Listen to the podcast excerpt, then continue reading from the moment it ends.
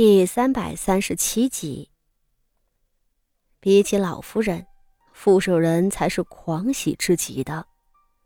傅德明实在是太不懂事了，就算没有假山这一出，平日里这个小霸王不学无术，又喜欢偷懒，这样的孩子怕是没什么大出息。而且，傅德明身份卑微，是贱婢谢氏所出。怎能和傅德熙相提并论？傅守仁恨极了谢氏，连带着也厌恶傅德明。从前那是别无选择，现在有了傅德熙，他哪里会想要再看傅德明一眼？唯有一样，傅德熙病了这些年，功课都落下了，也不知此时如何。只是在傅守仁看来。这倒不是什么大问题，人都好了，又长大了，难道还怕学不成吗？不过是耽搁几年再考科举，又有什么要紧？而且，傅德熙有射术的天赋，他即便是在痴傻之时，射术都能与那些征战沙场的大将军们比肩。如今好了，怕是去考个武状元也是能的。傅守仁满眼都是期盼，而傅德熙是浑身不自在。父亲、祖母，还有全家人的热情，实在超出了他的想象。他的记忆还停留在八年前，那时候，父亲宠溺傅德明，对他不闻不问。谢氏是府里的女主人。满府的下人和晚辈们都却巴结逢迎谢氏，自然对他冷嘲怠慢。那现在是怎么回事？傅德熙对摔伤后的记忆不是很清晰，在浑浑噩噩的八年里，他只有最基本的生存本能，大脑的记忆功能似乎也被暂停了。唯有韩香这样整日陪伴的人。才能被他记住。哦，对了，除了韩香，倒还有个八妹妹待他极好。这个八妹妹应是个庶出的妹妹，和他又不是同母亲的，也不知为何处处关切他。父亲，天色也不早了，你也先歇着吧。傅德熙下了逐客令。他这一日被副手人叨扰的够烦了。谁知副手人非但不生气，反倒是满脸带笑的吩咐厨房的人为他准备宵夜，又问他是否还缺什么，再三关怀后才肯离开。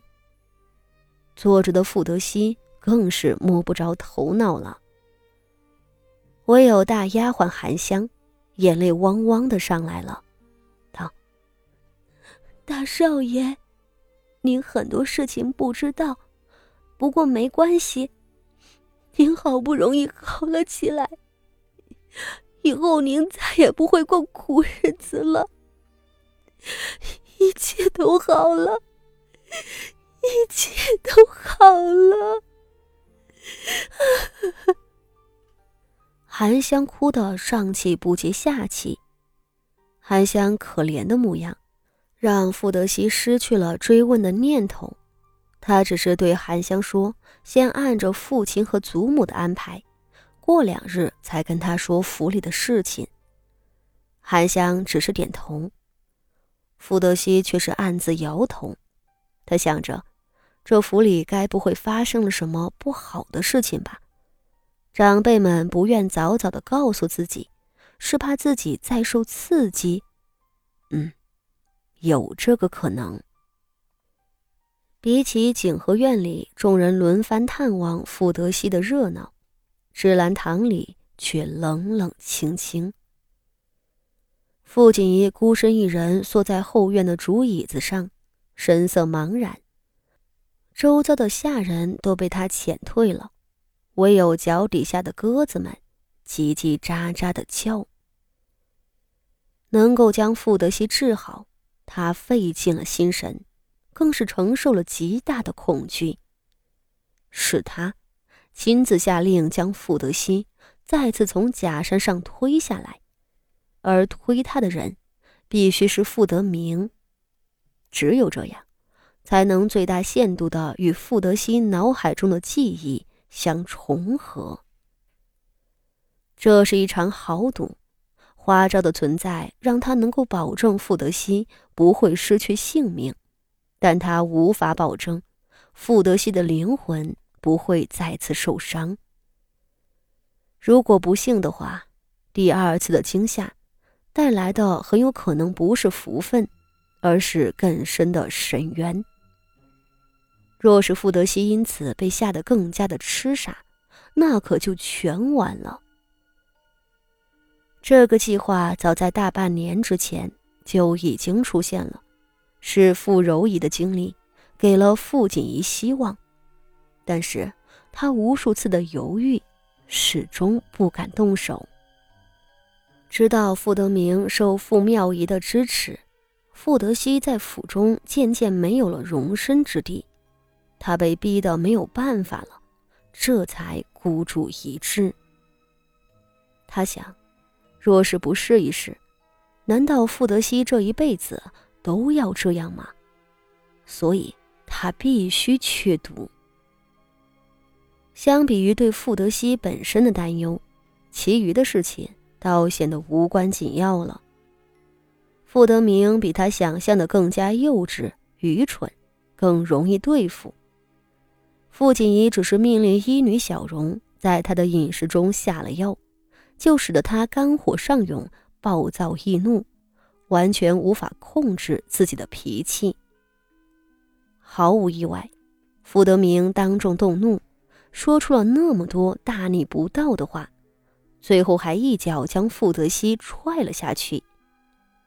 而傅德熙之所以会爬上假山，是他身边最忠诚的心腹韩香的怂恿。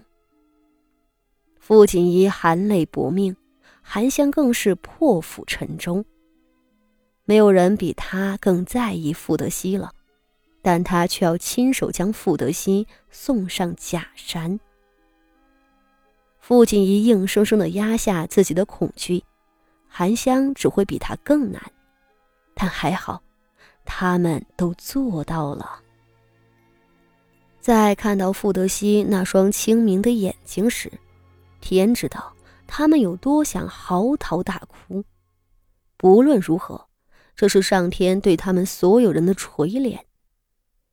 傅锦仪抱着自己的胳膊，感觉身上有些发冷。此时的傅锦仪，他还欢喜的睡不着觉。不过今日，他很快就发现了新的问题，那就是，身为傅家八姑娘的她，该如何面对傅德心？